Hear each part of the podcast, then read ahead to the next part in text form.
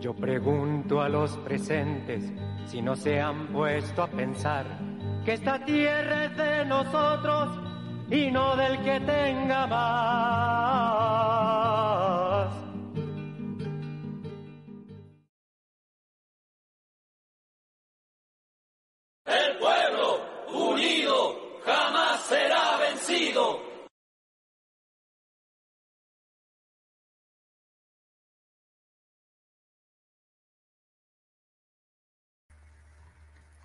Como siempre, a todas las amigas y amigos que sé que, sabemos que nos veis desde, tantos sitios, pues buenas noches, buenas madrugadas, buenos días y buenas tardes en el momento que nos escuchéis. Este programa de hoy es también muy especial. Hoy vamos a tener el gusto y la satisfacción de poder intercambiar, hacer una entrevista a una persona muy clara, a una científico que, por supuesto, doctora y catedrática, que ahora os va a presentar mi compañera Ana, eh, María José Martínez Albarracín. Eh, disculpar que pusimos Albarrancín en la introducción y se ha corregido, es Albarracín. Así que, sin mucho más, si os parece, eh, Ana, que siempre está ahí, en, en- en distintos sitios, ¿no, Ana? Porque veo que tienes muchos lugares, muchos fondos. Sí, la verdad es que sí, como siempre digo, la vida es eso que ocurre mientras tú tienes otros planes, entonces aquí hay que estar eh, pues adaptándose en continua adaptación, eso es la vida, Momo, una continua adaptación de lo que ocurre dentro y lo que ocurre fuera y cómo interpretamos la realidad. Así que, pero aquí estoy en este contexto hoy blanquito, así como casi como un croma detrás. Y, y nada, dispuesta- Parece. Sí, No, ¿verdad? pero te sienta también bien. Si es que, Ana, que yo contigo estoy extrañado, porque de a mi amiga es que eres, te pongas lo que te pongas, estás bien. O sea que tú me contarás cómo lo haces. Debe ser visto. esta otra vez, ¿no? Esto, esto es así, esto es así. Que ahí los hay que, aquí todos los seres humanos tenemos luz propia. La cuestión es sacarla. Y si sacas Sí eso, es lo demás ya no importa. Así Sí que y nada, hoy estoy aquí yo más que nada, Momo, de escuchante, porque estoy muy contenta de que podamos entrevistar a la doctora María José Martínez. Eh, Me parece una oportunidad extraordinaria, como estaba comentando ahora el otro día que la veía con el megáfono delante de, de la, del. Ayuntamiento de Murcia, me pareció un acto de una enorme valentía y de una enorme humildad, porque alguien con, una, con un bagaje profesional, con una categoría profesional, con un nivel de, bueno, pues de, conocimiento tan alto que, que esté ahí a pie de calle porque realmente cree que es importante este mensaje. Pues aquí estamos para darle voz a esta, a esta persona, a este ser humano. Bueno, Ana, eh, eh, tenemos tan poco tiempo que no he podido ni, ni, ni ver si, si te llegó la escaleta del programa. Pero bueno, eh, no te llegó, no pasa nada. Está en Telegram si, si puedes bien, pero si no, no pasa nada. Eh, mira, tenía una pequeña presentación para unos pequeños datos de, María José para que la presentaras tú, porque consideraba que era lo oportuno, siendo científico como tú, que tú fueras la que, la que presentara hoy y también la que hiciera las reflexiones al final. Para eso estamos juntos en este programa, para hacer una simbiosis entre el activismo pacífico, el científico y otros muchos. Bueno, eh, la leo yo, eh, la he escrito yo, pues la leo y ya tú añades, como siempre, la guinda eh, roja y bonita y dulce y, la presentamos a todos, aunque yo creo que ya la conocen mucho. Vamos a ver, María José eh, Martínez Albarracín es una niña grande que siente con los demás como consigo misma y trata de ser honesta y digna, por lo que no ha podido callarse y mirar para otro lado como hacen la inmensa gran mayoría de sus compañeros y compañeras de profesión. Es doctora, por supuesto, y catedrática de procesos diagnósticos clínicos. Y, y ya nos va a decir algo más de ella, ¿verdad? Y ya, pues cuando tú digas.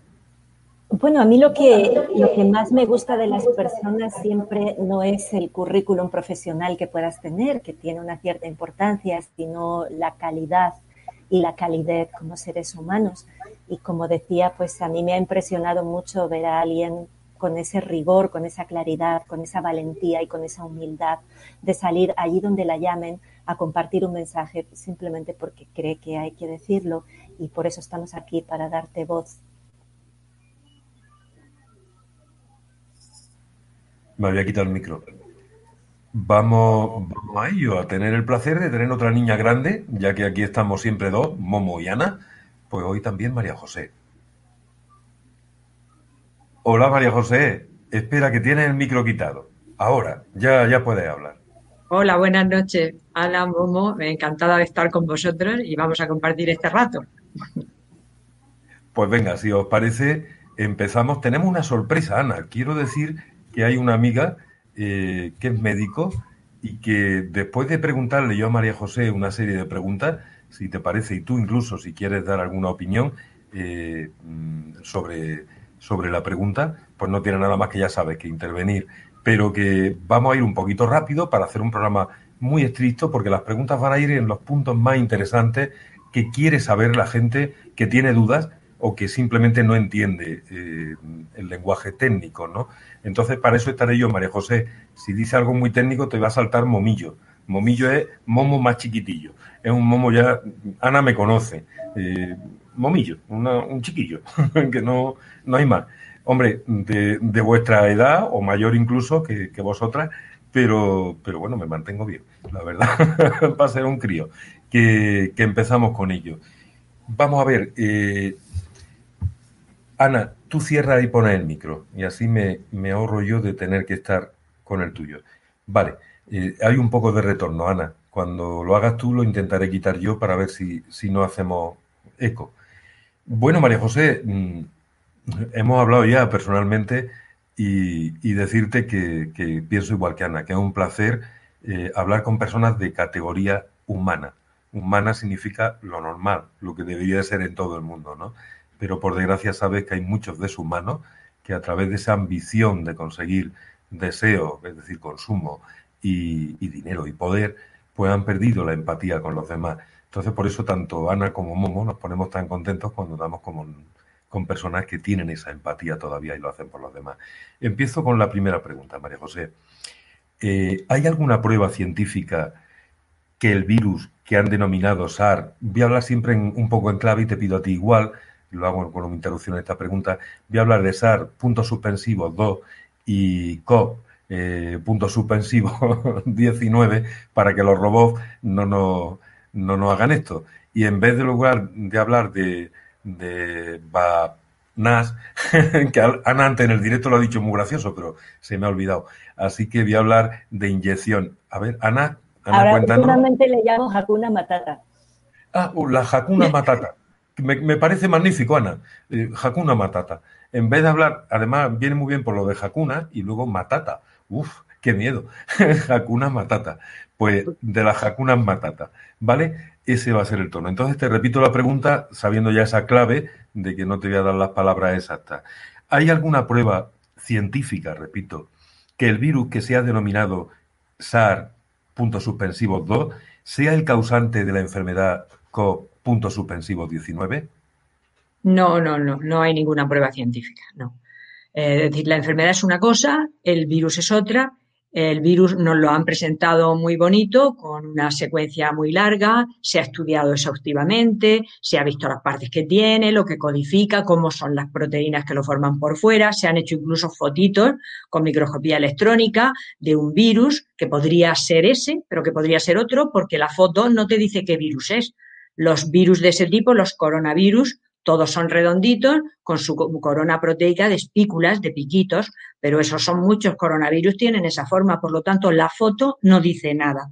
La secuencia sí dice, pero la secuencia, bueno, pues se ha hecho en el laboratorio. En las personas no, en las personas no se ha hecho, no se ha secuenciado, porque en las personas se han cogido pedacitos de ARN se han ensamblado con un programa de ordenador y quedaban huecos, quedaban huequecitos, y esos huequecitos se han rellenado con información de un banco de datos.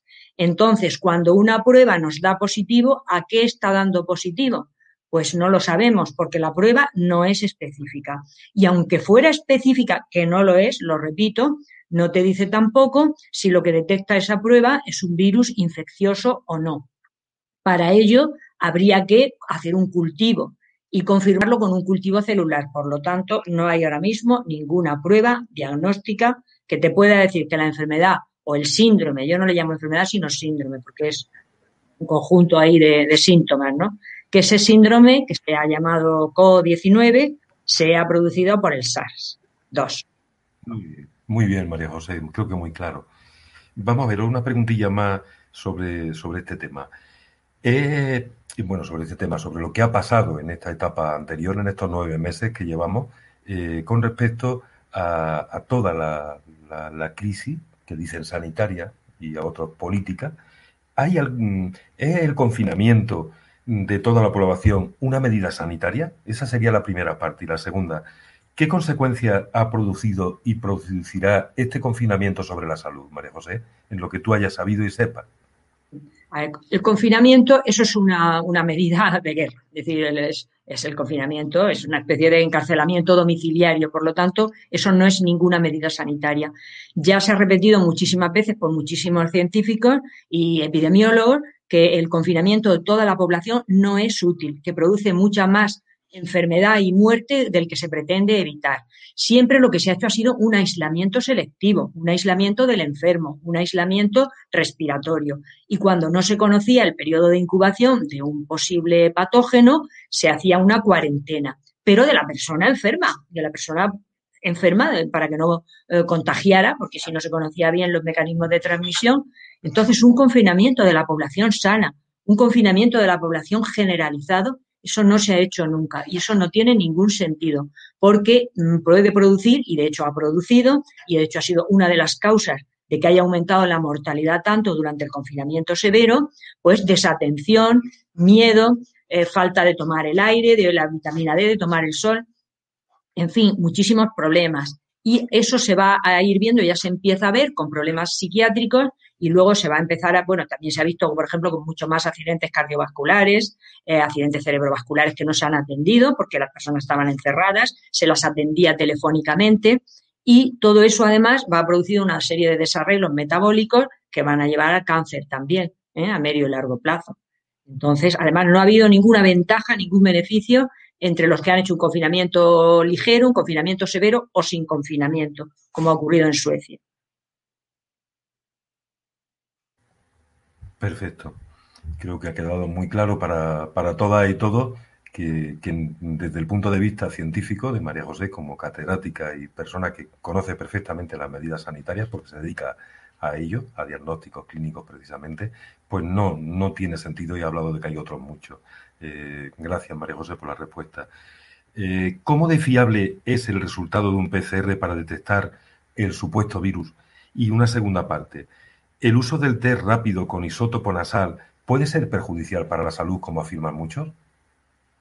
A ver, ya lo he dicho al principio, el test PCR no es específico del SARS, ¿no? Pero es que aunque lo fuera, tampoco te va a detectar un virus infeccioso. Lo que detecta son pequeños fragmentos del virus, por lo tanto puede ser que haya sido un virus que haya tenido determinada, una determinada actividad y que ya queden residuos. Eso además se ha comprobado, es decir, se han hecho algunos estudios mm, viendo, por ejemplo, una persona que daba positivo al test y entonces tomando muestras y haciendo un cultivo.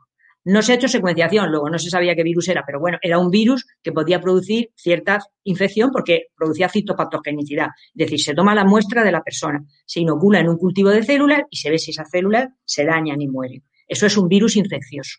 Entonces se han hecho pruebas con personas que estaban enfermas y se veía que, bueno, pues sí, había un, cultivo que sufría, ¿no? Y que se producía, por lo tanto, infección en el cultivo. Y entonces se hacía una serie de ciclos de PCR a ver cuándo daba positivo. Y daba positivo a los poquitos ciclos. Pero en las personas asintomáticas, presintomáticas o después de los ocho días de infección, esos fragmentos, esas muestras ya no conseguían, esos posibles virus, no conseguían infectar el cultivo. Ahora, eso sí, la PCR seguía dando positivo. Por lo tanto, es decir, la PCR da positivo en cuanto haya cualquier fragmento y no significa que sea un virus infeccioso. En cuanto a las pruebas rápidas de antígeno, ¿qué diferencia hay? ¿Por qué, por ejemplo, en Madrid han bajado tanto los casos? Porque se han dejado de hacer PCRs y se han empezado a hacer pruebas de antígeno. Y estas pruebas de antígeno, que también se hacen con el isopito, lo que pasa es que son menos sensibles. Entonces, mientras que una PCR detecta, aunque haya un pedacito muy pequeñito de, virus, muy poquitas copias, lo va a detectar, mientras que el test de antígenos no, detecta proteína del supuesto virus y hace falta una concentración importante de proteína. Por lo tanto, hasta que no haya mucha proteína, pues se supone entonces que habría muchos virus, no daría positivo. Ahora, ¿puede dañar el hisopo? En principio no tiene por qué dañar. Tiene que ser un poco bruto la persona que, lo, que, lo mete ahí así de aquella manera, ¿no? Es decir, al tomar una muestra, aunque sea de la nasofaringe y tenga que ser un hisopo, un hisopo largo, no tiene por qué dañar. ¿eh? Eso hay que hacerlo con suavidad. Y en cuanto a algunas cosas que se han dicho de que si puede llegar a la, a la barrera hematocefálica, no, no, eso no es verdad porque hay un hueso, es decir, hay hueso, hay una barrera ósea que lo separa la mucosa está el hueso y por lo tanto no, a no ser que hubiera ya una lesión, que la persona tuviera una lesión ósea y se pudiera producir esa, ese contacto, ¿no? Pero de forma normal, ni tiene que hacer daño, ni tiene que hacer sangre, ni por supuesto va a llegar a, la barrera hematoencefálica. Eh, eh, un momento, se le ha congelado a Ana. una pregunta. Diana.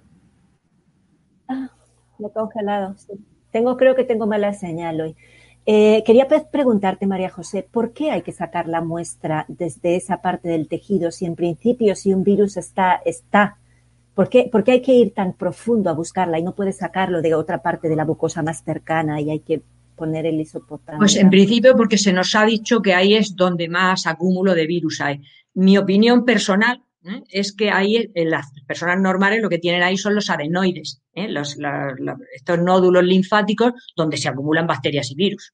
Entonces, claro, lo que vamos a intentar es ir ahí. Es decir, no se pretende tomar no muestras celulares, además, por lo que sabemos, realmente los receptores, no hay apenas receptores ahí en esa zona y en la faringe menos y en la laringe menos, en la vía respiratoria, no hay receptores. En la nariz en algunas personas las hay. Pero lo que mi opinión es eso, que se va a la zona donde están los adenoides, son los nódulos linfáticos donde se acumulan virus y linfocitos y otras células, y que ahí sí que se pueden encontrar ARNs, bien de este virus o de muchos otros, que podrían dar positivo además. Gracias. Eh, bueno, ¿hay prueba científica que este supuesto virus se puede contagiar de forma aérea? Es decir, hay pruebas científicas porque lo que sí he oído es que hay muchas en contra, eh, incluso con la gripe española, con caballo y hay por ahí documentos de que no hay tan tal contagio. Entonces, eh, quería preguntarte exactamente si hay esas pruebas científicas de que este virus, este concretamente, se puede contagiar de forma aérea y, por lo tanto, que sea necesario el uso de la mascarilla sanitaria en toda la población, incluidos los que no estamos, eh, los que estamos sanos o los que hemos pasado un proceso y a lo mejor estamos inmunizados. No, no hay ninguna prueba científica de que se pueda transmitir por el aire. Lo que hay es estudios. Estudios en principio de mala calidad. Se han hecho un montón de simulaciones de aerosoles, de que si realmente se emitieran partículas víricas, que podría ser, pero no, ya te digo que de este virus no sería en todo caso de otros. Si se emitieran partículas víricas desde los pulmones, podrían salir con aerosoles y esos aerosoles pues se expanden a gran distancia. Entonces se han hecho muchas simulaciones, se han publicado muchos estudios y sobre eso se ha basado la OMS y otros pues para decir que sí, que, vale, en principio la OMS dijo que no, luego que sí, que los aerosoles podían transmitir. Entonces, los estudios que dicen que ha habido un contagio de COVID por eso, eh, son unos estudios muy, con muy poca calidad, porque dicen, parece ser que esa persona estuvo con la otra, hubo un contacto, debió de ser, puede ser. Eso no es ciencia, ¿eh? eso son absolutamente elucubraciones. Y además sabemos por otros estudios serios, como he dicho antes, que receptores para este virus SARS en las vías respiratorias no hay, en los pulmones no hay no se puede cultivar. Además, si es que las propias vacunas matata no han podido cultivar, y lo dicen, desde no han podido cultivarlo en células pulmonares, las células A549 no se puede cultivar ahí, por lo tanto, no puede entrar por ahí, ni anidar ahí, ni, desarrollarse ahí, ni producir ninguna neumonía. Entonces, lo de las mascarillas es absurdo, es un signo de sumisión, es un signo de provocación, es un signo de recordar continuamente que estamos en una situación anormal y que tenemos que hacer algo para salir de ella. Entonces, eh, bueno, pues se ha impuesto por ley, es una ley, pues ya hay formas, por supuesto, de pedir una exención, normalmente no las hacen, ¿eh? y ya, pues se trata eh, de, al aire libre, de luego, no tiene ninguna justificación, en principio al aire libre yo por supuesto no la llevo. En otros sitios, como pudiera ser en un sitio cerrado, pues para que no te, porque siempre hay alguno que y porque te dicen en los comercios, en los sitios que está, bueno, pues ahí, pues si no quieres armar lío, te la pones. Pero realmente justificación sanitaria no la hay. No la hay ninguna, ni, ni va a prevenir, ni vas a evitar el contagio, ni nada de nada. Es absurdo completamente. Muchísimas gracias, María José. Creo que ha quedado muy claro lo que estamos repitiendo algunos que no nos lo hemos puesto desde el principio, por un principio de no someternos más que otra cosa y no hacernos daño a nuestra salud, porque creo que este principio es fundamental, la integridad, y yo ya te digo que derechos humanos entiendo un poquito porque llevo muchos años trabajando. Esto es una barbaridad jurídica, legal, incluso se podría considerar un crimen de lesa humanidad, sobre todo contra los niños y los ancianos, que, hablaremos de ellos si quieres después. Bueno, eh, un poquito más avanzamos. Eh, ahora vamos a tu especialidad, si te parece, María José. Cuéntanos qué piensas de esas inyecciones que se están fabricando, la vacuna Matata, eh, en la actualidad, incluso con ADN de feto humano, ARN mensajero, es decir, ARN que puede reescribir el ADN, por los, explicarlo sencillo para que la gente lo entienda, nanoelementos y metales pesados. ¿Qué piensas de, de estas vacunas matatas? Pues en mi opinión es que eso no previene nada ni es ningún tipo de, experimento de transgénesis. Esto no va a prevenir nada. ¿eh? Entonces, eh, bueno, pues se está vendiendo de una manera totalmente propagandística. Suponiendo que fuera algo que se, tuviera, se estuviera elaborando bien, pues eh, en un tiempo récord es completamente absurdo. O bien estaba preparada ya, o bien nos van a vender un producto, yo no sé qué clase de producto. Además, si vamos a las fases de, experimentación, a los ensayos clínicos que se han hecho, dejan mucho que desear. No hay publicación de la fase 3. De la fase 2, de muchas de estas Acuna Matata, no, no hay tampoco publicación. Cuando te enteras de algunas de las cosas que se han hecho, pues saltan todas las alarmas, porque, por ejemplo, una de las estratagemas que se ha hecho ha sido probar con muy poquitas personas en la fase 2, en la fase 1, y además de esas poquitas personas, imaginemos, vamos a decir, pues 160. Pues de esas 160 se les daba placebo a 150 y la acuna matata solo a 10. ¿eh? Luego, además, cuando se veía que se producían reacciones inflamatorias importantes en los voluntarios que la habían recibido, se les daba paracetamol, un antiinflamatorio, para evitar esos síntomas. Y otra de las cosas que se ha hecho y se ha denunciado con la de AstraZeneca es que se estaba poniendo la mitad de la dosis de lo que luego se iba a vender y se iba a considerar como, como vacuna matata terapéutica. Por lo tanto, una serie de estratagemas y de artilugios que lo que pretendían era confundir y engañar.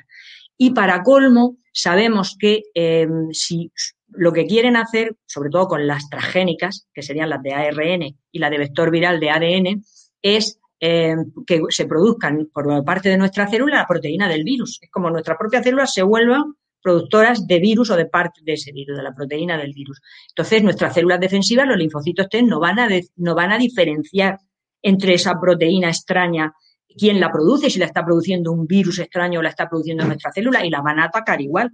Van a atacar también a nuestra célula.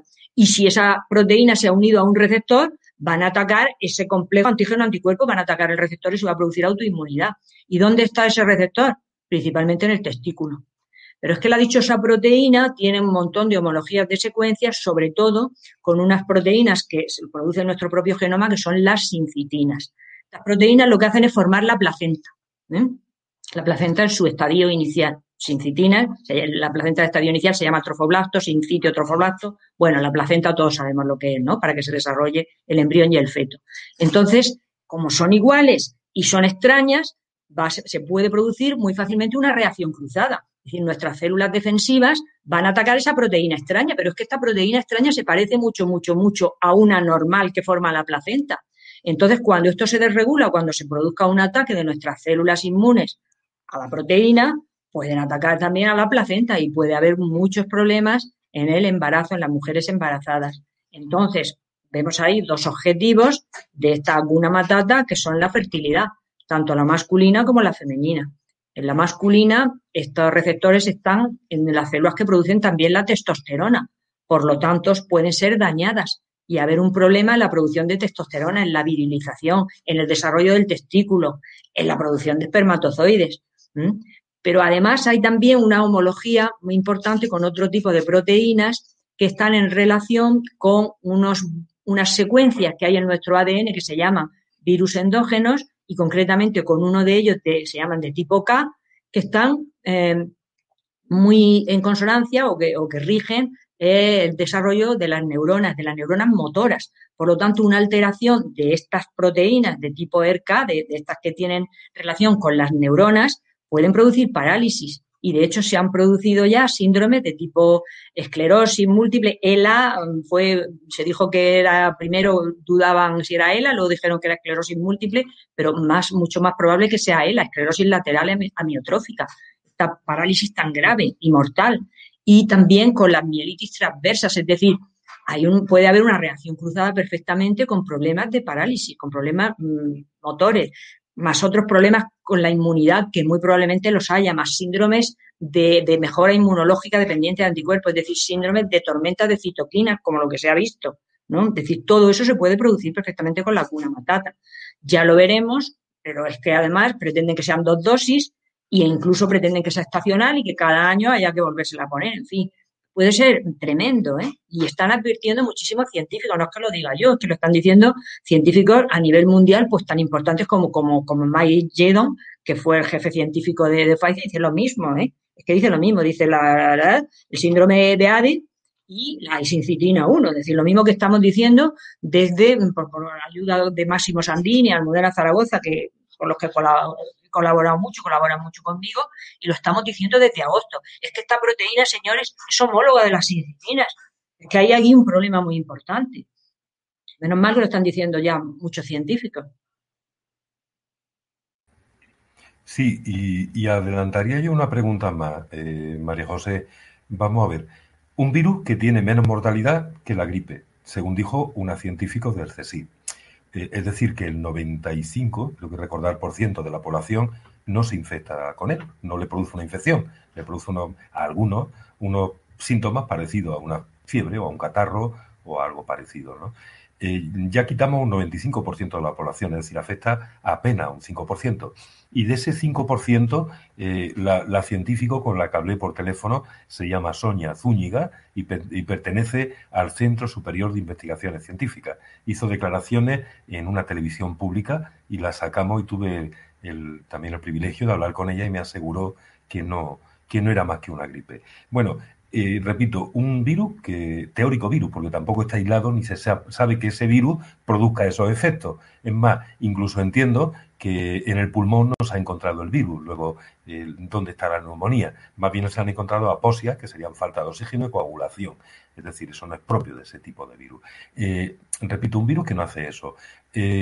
no hay pruebas que determinen fiables esos PCR de los que tú hablabas que hay quien dice que incluso se ha publicado un estudio muy reciente eh, criticando por veintitantos científicos el estudio en el que se basan estas pruebas, que es el que está ganando dinero con él.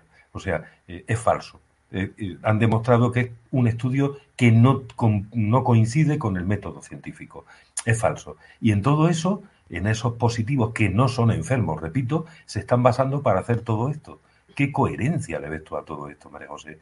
Porque yo, sinceramente, eh, no entiendo absolutamente nada. O sea, los políticos están tomando decisiones diciendo que tienen un comité de expertos, pero realmente hacen lo contrario a lo que están diciendo todos los científicos honestos que no, que no tienen, evidentemente, que no están sobornados por la industria que está ganando con esto. ¿Qué coherencia le puede ver tú a esto, María José? Está, claro que es una, es una agenda, está, eso está diseñado, los expertos, mm, ya lo ha dicho Luis de Miguel Ortega, ¿quiénes son? Los expertos que asesoran al gobierno, es el, Instituto de Salud Global, que depende de Soros. Esto es un experimento, es un experimento que quieren hacer con la población eh, y que efectivamente desde el punto de vista científico no tiene ningún sentido. Eh, no se permite el debate. La prueba se tiene en que no se permite el debate, no ya a personas normales o a científicos normales como pueda ser yo, sino que, por ejemplo, tenemos a premios Nobel como Michael Levy o a científicos de la talla de John Giovanni o a Sukari Bhakti, o en fin, un montón por, podríamos citar, y no se les permite hablar. No se les permite hablar, no, al contrario, incluso se les, se les denosta, se les calla, se les ningunea, no se les puede ridiculizar, porque claro, los científicos no se les puede ridiculizar, que si pudieran también lo harían. Entonces está claro que aquí hay un plan. Y efectivamente, aun a pesar de que eh, podemos, sabemos que en los meses de marzo y abril hubo una mortalidad, hubo incluso una, no hay que negar que hubo una avalancha de neumonías bilaterales que asustaron un poco a los médicos. Habrá que ver por qué se produjeron, porque desde luego no podemos relacionarlas con ningún supuesto virus. ¿eh? Hay que ver las causas, que pueden ser muy otras. Entonces, mm, al final, a pesar de toda esa avalancha de, enfermedad y de mortalidad, mm, según los estudios que hay, pues la OMS dice que apenas ha sido un 0,6%, pero por ejemplo los CDC americanos dicen un 0,3% y Oxford Media dice un 0,25%.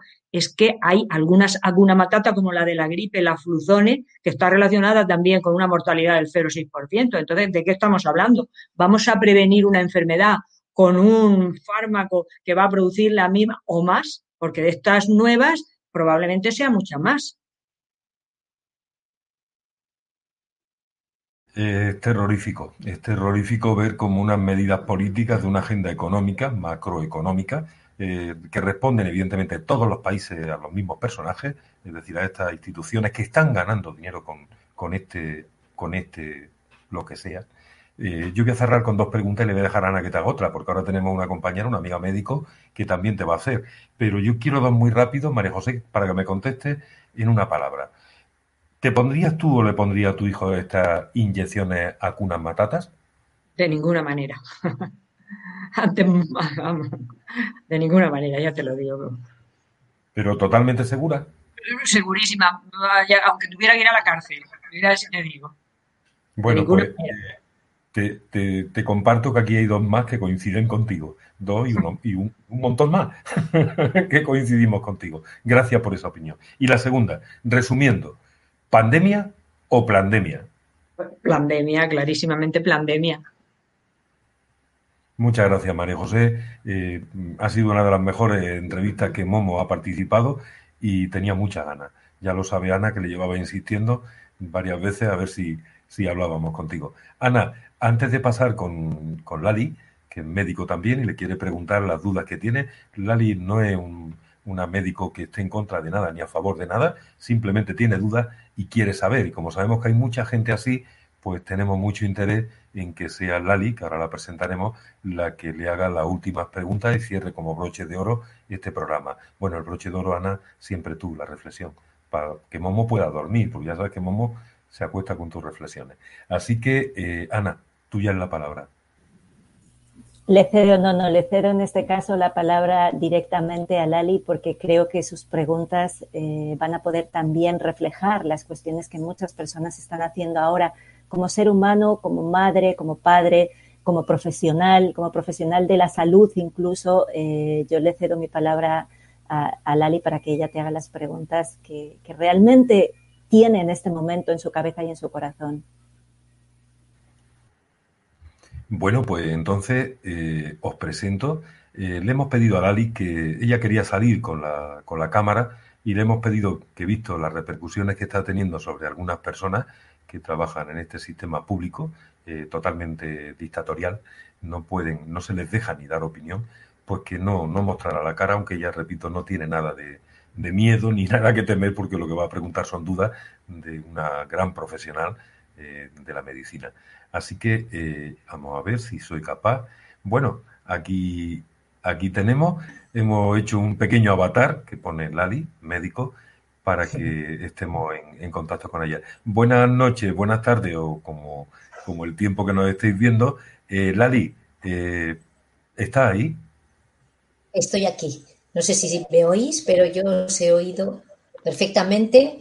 María José, muchas gracias porque realmente necesitamos un poquito de luz, los profesionales que nos dedicamos a estar en el día a día en el hospital, eh, porque estamos totalmente confundidos, total y absolutamente confundidos. Se nos han cambiado todos los protocolos, cada día se nos dice, ¿se me oye bien? Perfectamente. ¿Sí? Ah, vale, vale. Eh, pues cada día se nos dice Lali, ahora no. Lali. Me temo que se ha quedado congelada. Lali, ¿me oye? Ahora. otra vez. Ahora sí, ahora sí. Bueno, que, los mensajes son tan contradictorios y el día a día de la gente es tan, no sé cómo decirte, agobiante el que te preguntan a ti, pero doctor, ¿usted cree que alguna vez saldremos de esta? Porque nosotros somos buenos, es que nos tenemos que portar bien. Entonces llega un momento que no sabes cómo decir las cosas muy claras, muy sencillas para que todo el mundo pueda entender que la PCR no es específica como me has dicho tú, como lo has dicho tú muy bien. Ahora hemos pasado de las PCRs a los test de antígeno, que parece ser que es lo mejor del universo, pero eh, la consecuencia es la misma. Si la PCR es positiva, te vas a tu casa. Si la PCR es negativa, pero has tenido contacto, te vas a tu casa, excepto si eres sanitario. Si el antígeno es positivo, te vas a tu casa. Diez días aislado. Pero diez días aislado que te recomiendan aislado en una habitación con baño propio y si sales a un espacio común te pones una mascarilla para no contagiar a tu familia. Esas son las recomendaciones que oímos y la gente se lo cree, se cree que el Estado está para cuidarnos y se cree que eso es lo que tenemos que hacer por responsabilidad. Y le digo, mire, es que la responsabilidad que da es pensar, pero claro, también hay que conocer un poquito y hay mucha, mucha mm, información contradictoria a propósito de las pruebas, de la manera de contagio. No hacen más que decir que el contagio es aéreo. O sea, todo el rato se está diciendo que el contagio es aéreo. Nosotros trabajamos con FP2 permanentemente y encima una quirúrgica. No vaya a ser que podamos contagiar a un enfermo y así nos pasamos ocho horas. Entonces, mm, no sé, yo, yo me gustaría poder transmitir que realmente, si te he entendido bien, en la transmisión no es respiratoria, la PCR no es específica y el antígeno tampoco nos ayuda nada.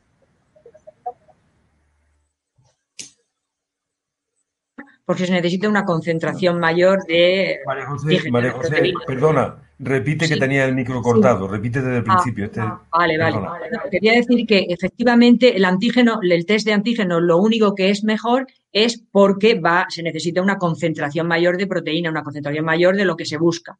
Entonces, con la PCR te va a dar positivo con nada, una poquita mm, muestra, ¿no? Mientras que con, el test de antígeno necesitamos mucho más, por eso hay menos positivos. Pero específico no es, específico no es tampoco. Pero nos aíslan igual, o sea, si tú tienes un contacto, aunque el antígeno te salga negativo, te mandan a aislar. Claro, pero eso es porque hay unos protocolos que no se deberían aceptar. Eh, se debería exigir que den más pruebas. Es decir, esto está claro que es un plan y que es una orden y que entonces que es, una obligación, pero aquí debería unirse todo el colectivo médico y decir, no, no, no, no, no. Aquí esto se tiene que aclarar muchísimo más. Es decir, si ya hay un montón de científicos que están diciendo que esto, y además efectivamente lo último que ha salido publicado, que se ha pedido incluso a Eurosurveillance que se, que se retire la publicación de Corman y Drosten porque es una barbaridad científica, entonces no pueden estar basándose en eso. No pueden estar basándose. Hay que exigir, hay que conocer un poquito esto, hay que leer todo eso que sabe y, y exigir, unirse. Si un colectivo completo, un hospital dicen, hombre, no, no, no, no podéis hacernos esto porque eso no está demostrado que sea así. Pero claro, ellos se basan en la fuerza, en que son los que legislan, en los que ponen órdenes, en que es, complicado, yo lo entiendo que es complicado, pero estar sometiendo también los dentistas, a mí yo he hablado con algunos, se quejan un montón porque se dicen los aerosoles, lo peligrosísimo que son, pero si es que no es verdad, si algo se transmite por aerosoles, no es el SARS-2, no es la otra cosa. Y como toda la vida de Dios, la persona que estaba enferma se tenía que quedar en casa, pues para no contagiar, pero una cosa normal, es decir, una persona está enferma, está con fiebre, pues lo normal se queda en su habitación, pero de ahí a no poder salir, a no poder ir a, tener que tener baño propio, como si estuviera, no sé, eh, eso, eso es una exageración completa, es una exageración completa. Además, ¿en qué queda la, inmunidad natural? ¿En qué queda que todas las personas, desde siempre, cuando no existían ni siquiera antibióticos, se exponían a todos los patógenos que hubiera y para eso estaban sus defensas? ¿En qué queda eso? Es que en caso de que de verdad todo esto fuera así, por una parte está el emisor y por otra parte está el receptor y el receptor tiene sus defensas y depende tanto o más del receptor, el posible contagio, que del emisor. Entonces todo es absurdo todo es basado en el miedo y en la ignorancia. Hay que saber un poquito más de qué, es lo que nos están diciendo para exigir que lo justifiquen y no aceptarlo. Claro, pero te empiezan a meter en la cabeza de los que son frágiles, o sea, ahora el concepto general es volver frágil a una determinada población y entonces tú tienes que ser responsable para que a los pobrecitos frágiles no los contagies. Que, yo algunas veces les digo que le contagie el que, la alegría o la salud, porque no estoy muy segura de qué es lo que le puedo contagiar en este momento si yo me encuentro bien. O sea, si, es puro sentido común. Es puro sentido común. Si, una persona está sana, no puede contagiar nada. Mira, se ha filtrado un, documento del gobierno alemán, pero que no es del gobierno alemán, es de un organismo internacional que es el de control de pandemia, en fin. Y se decía eso, decía, es, es imprescindible sembrar el miedo en la población. Dice, en la primera fase lo que hay que decir es que lo, no que mueren los ancianitos y los frágiles, sino qué terrible que es la muerte por asfixia.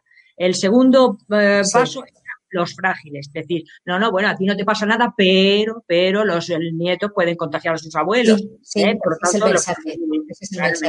Y el tercer mensaje era la persistente, la copersistente, la enfermedad persistente. ¿Eh? Bueno, si seas asintomático, te va, todo, todo, sigue, tal. Pero bueno, es que no nos estamos dando cuenta de que una cosa así es una cuestión autoinmune. Entonces habrá que estudiar los problemas de autoinmunidad relacionados con la COVID-19, porque eso no ocurre con un virus, eso no es así. Es decir, es que el problema es que con el miedo se bloquea la razón. Y entonces las personas, en lugar de razonar, pues lo que hacen es aceptar de forma crítica una serie de mensajes. Tenemos que dejarnos de aceptar mensajes, que eso va a la imaginación, no va a la razón. Debemos de dejar poner una cortinita en la imaginación, no viendo tanta tele y tanto medio repetitivo, y utilizar la razón, que es lo que nos caracteriza como especie, digo yo, ¿no? un momento, por favor, Lali. Un momento, Lali. Y María José, nos comentan en el chat que hay mucho eco y retorno entre las conversaciones vuestras. eso lo puedo solucionar simplemente cortándote el micro a ti, Lali. Y cuando termine, es que se me olvidó decirte, Lali, que en StreamYard, en la herramienta esta hay un retraso. Entonces, si os juntáis, os pisáis, eh, suelen producirse situaciones así que no se oye bien. Se me olvidó, discúlpame, que no es culpa tuya, es culpa mía. Así que yo te corto, cuando termine María José te abro y podéis oírlo mejor. Perfecto. Bueno, eh, Lali, continúa tú si quieres con la pregunta que quieras.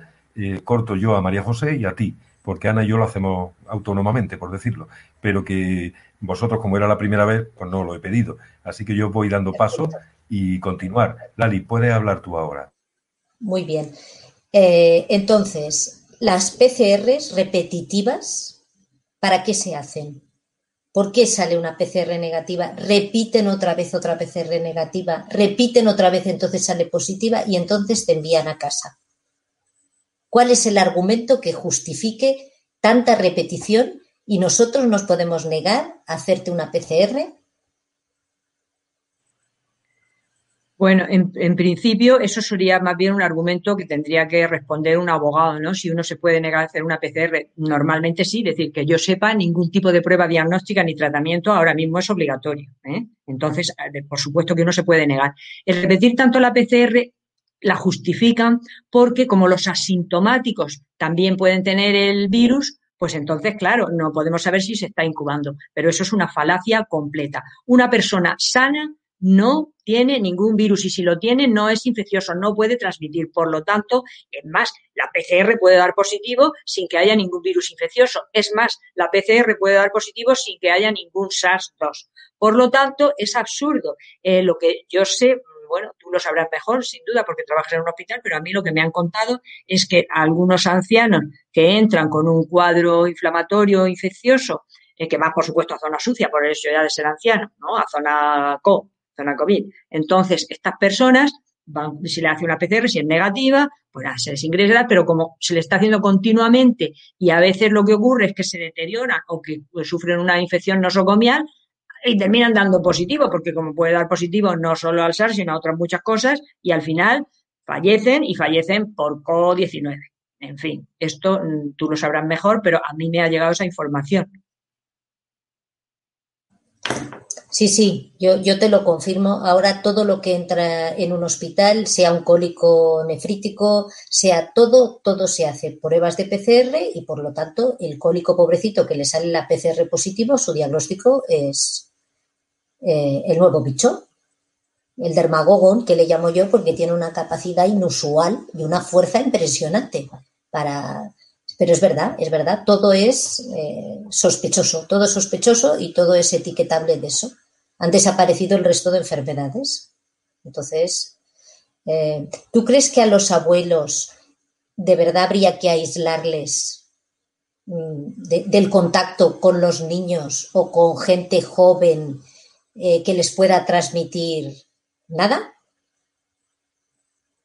con los, los, niños y los jóvenes que estén sanos no tienen por qué transmitir nada, por lo tanto, ¿con por qué vas a separarlo de los abuelos? Al contrario, si yo por lo menos he oído a muchos abuelos decir, es que si no puedo ver a mis familiares, es que si no puedo darle un abrazo a mi nieto, pues ¿para qué quiero vivir? Sobre todo los que están en residencias, pobrecillos, que los tienen encerrados desde la primavera prácticamente. Eh, es, un atentado, es una falta de caridad, es una falta de humanidad increíble no sé cómo, cómo aceptamos esto a nivel colectivo, a nivel población, de verdad, no sé cómo lo aceptamos. Algunos trabajadores de residencias que hablan conmigo están desesperados porque los ven sufrir, ven sufrir a estos abuelos y, no saben qué hacer. Entonces, eso no deberíamos aceptarlo de ninguna manera. Una persona sana no contagia, no puede contagiar nada, ni a un abuelo, ni a un frágil, ni a nadie, porque está sano, como toda la vida de Dios.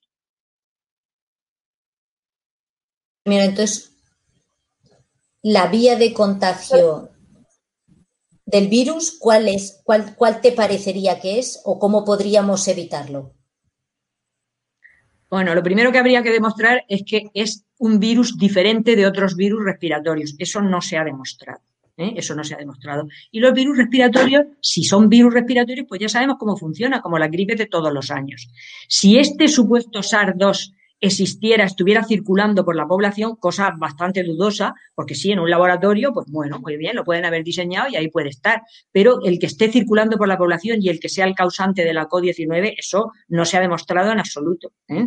Pero suponiendo que así fuera, como no hay receptores AC2 en el pulmón y en las vías respiratorias, sí hay en las vías digestivas. Entonces podría ser que el contagio se produjera por vía digestiva, pero en este caso, para ello el contacto tiene que ser mucho más íntimo, porque ahí tendría que haber saliva, tendría que haber no solamente gotitas de flujo, sino saliva, es decir, de hacer un contacto muy íntimo con las personas que están conviviendo.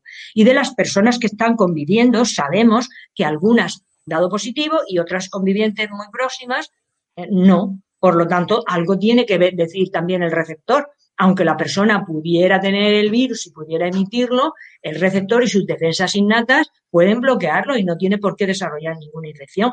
Es como siempre ha sido. No hay ninguna novedad. La única novedad ha sido que se han juntado un número de casos mayores de una neumonía intersticial maltratada porque se dijo que como era vírica había que dar antivirales y no se dieron antiinflamatorios, de unos síndromes de coagulación eh, de tipo más bien autoinmune que no se trataron correctamente porque todo era un virus, entonces ese es el problema, es decir, ¿por qué se ha producido esa morbilidad? ¿A qué es debido? ¿Cuáles son las verdaderas causas? ¿Y cómo hacer un tratamiento correcto de esa, enfermedad? Ese, ese, es donde habría que centrar la cuestión, no en toda la historia que se nos está contando, en todo el plan que se está montando. Eh, Lali, un momento, gracias María José un momento porque tengo que decir una cosa, es que nos quedan seis minutos. Eh, ahora sí vamos un poco presionados porque hemos tratado de hacer el programa y había conflicto con otros, o sea que tenemos poco margen. Eh, Lali, eh, te pongo el micro, aunque haga eco o haga lo que haga. Una pequeña pregunta quiero hacer yo a los dos y creo que Ana María también, pero por favor responderme sí o no para que tengamos tiempo de despedirnos y de hacer una pequeña reflexión que, que hace siempre al final Ana María. responderme por favor sí o no lo, más, lo más breve que podáis. Vamos a ver, los test no demuestran que haya una infección, en eso estamos clarísimos. Eh, todo se está basando en los test positivos como si fueran infectados. Luego ya tenemos una manipulación, una malísima, malintencionadísima manipulación, porque hay quien dice que un 90 y mucho, casi al, al, 100%, o sea, un 99 o un 96, he oído también, los test positivos no corresponden con, con enfermos de COVID. Es decir, es bárbaro. Es más, eh, en, los centros, en los CDC de Estados Unidos, se ha dicho también, eh, otro, otra cosa sorprendente, eh, se ha dicho también que, que apenas el 6% de los que se han dado como diagnóstico por COVID-19 corresponden a algo parecido, que la mayoría son otro tipo de patologías, es decir, un 94% de los fallecidos no pertenecen. Otro dato más. Han salido las cifras oficiales y hay menos muertos en esta campaña de, gripe, eh, pero por COVID-19 me refiero, porque ahora ya no hay gripe. Curioso, ¿no? Y han dicho que eso, que, que, ha desaparecido la gripe. 13 o 14 cepas, mm, unas más virulentas, otras menos, pero no hay ni un caso en el Observatorio Español. Luego huele también a manipulación, a que se ha diagnosticado errónea, falsa o intencionadamente a nivel administrativo falsamente, ¿no? ¿Qué, queda si todo es falso? Yo mi pregunta es, si veis que todo es falso, ¿qué está pasando? ¿Por qué toda la gente está con esto? Rápido si podéis y os paso a Ana María. Muchas gracias a las dos. Eh, empiezas tú, si quieres, Lali, y luego contesta María José. Sí, yo creo que todo se basa en el miedo, en la desinformación, y, pero fundamentalmente en el miedo. Una vez has puesto a una persona el miedo en el cuerpo y lo tachas de responsabilidad hacia los demás, que es un valor en alza, eh, pierdes la autorresponsabilidad de tu propio cuidado y pierdes el sentido común de razonar. El miedo te invalida el cerebro. entonces se acabó el razonamiento de que si yo estoy sano, ¿de qué te voy a contagiar? Y si tú me dices que esta prueba es fantástica y me lo dices mil veces, al final se lo cree. O sea, la mayor mentira se convierte en una verdad, realidad o, como quieras llamarlo.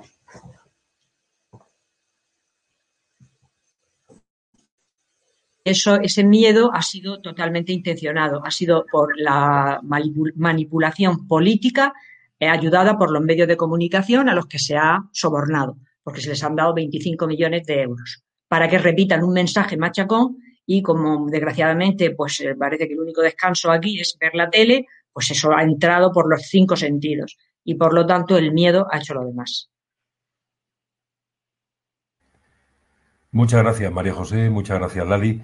Quedan dos minutos y tenemos que cortar, o sea, tengo que, sinceramente cortar para no interferir. Eh, Ana, eh, son tuyos los dos minutos. Gracias, Momo. Bueno, yo quiero reiterar las gracias a María José, a la doctora Martínez Albarracín por estar aquí, por compartir su conocimiento con una claridad, yo creo que meridiana. Quiero agradecer también a la doctora Lali, que en nombre de un colectivo que también está pasándolo muy mal por esa desinformación, pues se haya atrevido aquí a, hacernos esas preguntas que ellos también se hacen. Y quiero recordarnos, al hilo de lo que decía la doctora Lali también, de esa autorresponsabilidad, que sí que es algo que está cada vez más en boga y yo creo que eso es lo que realmente tenemos que apelar. Despertar no es solo darte cuenta de que te han engañado, despertar no es solo darte cuenta de toda esa información que nos está compartiendo la doctora eh, Martínez Albarracín. Despertar también es ser capaz de mirarte tú a ti mismo, tomar las riendas de tu vida y decidir por ti mismo qué es lo que sí quieres. Porque toda información nos tiene que llevar a una experiencia, toda información nos tiene que llevar la capacidad de elegir con mayor libertad. Y por eso estamos aquí compartiendo esta información, no para convencer a nadie de nada, sino para mostrar una realidad que es mucho más poliédrica de lo que nos han hecho ver, para que cada uno de vosotros podáis tomar esa responsabilidad en vuestra propia vida y empezar desde ahora a crear aquello que sí queremos en nuestra vida y dejar de ponerle fuerza a todo lo que ya no queremos. Así que con eso me despido, deseándote como siempre que recordemos a cada instante lo que nos hace humanos, y recordemos que lo que nos hace humanos es la conciencia. Y eso nada ni nadie, ni ninguna censura, ni ninguna manipulación lo puede apagar, porque nada ni nadie puede apagar nuestra luz. Muchísimas gracias, Ana. Muchas gracias, María José. Muchas gracias, Lali. Muchas gracias, Momo. Me la doy a mí, porque si no, no me la da nadie. a todos agradeceros que hayáis dedicado vuestro tiempo y os aseguro que los cuatro seres humanos que hemos estado esta noche aquí con vosotros lo hacemos desde el corazón, sin ningún tipo de conflicto de intereses y evidentemente por seres humanos. No hay que ser más. Yo creo que basta con ser un ser humano y, ya está. Y nos queda una cosa, Ana, nos queda una cosa muy bonita que hacemos siempre y el que quiera que lo coja, ¿no?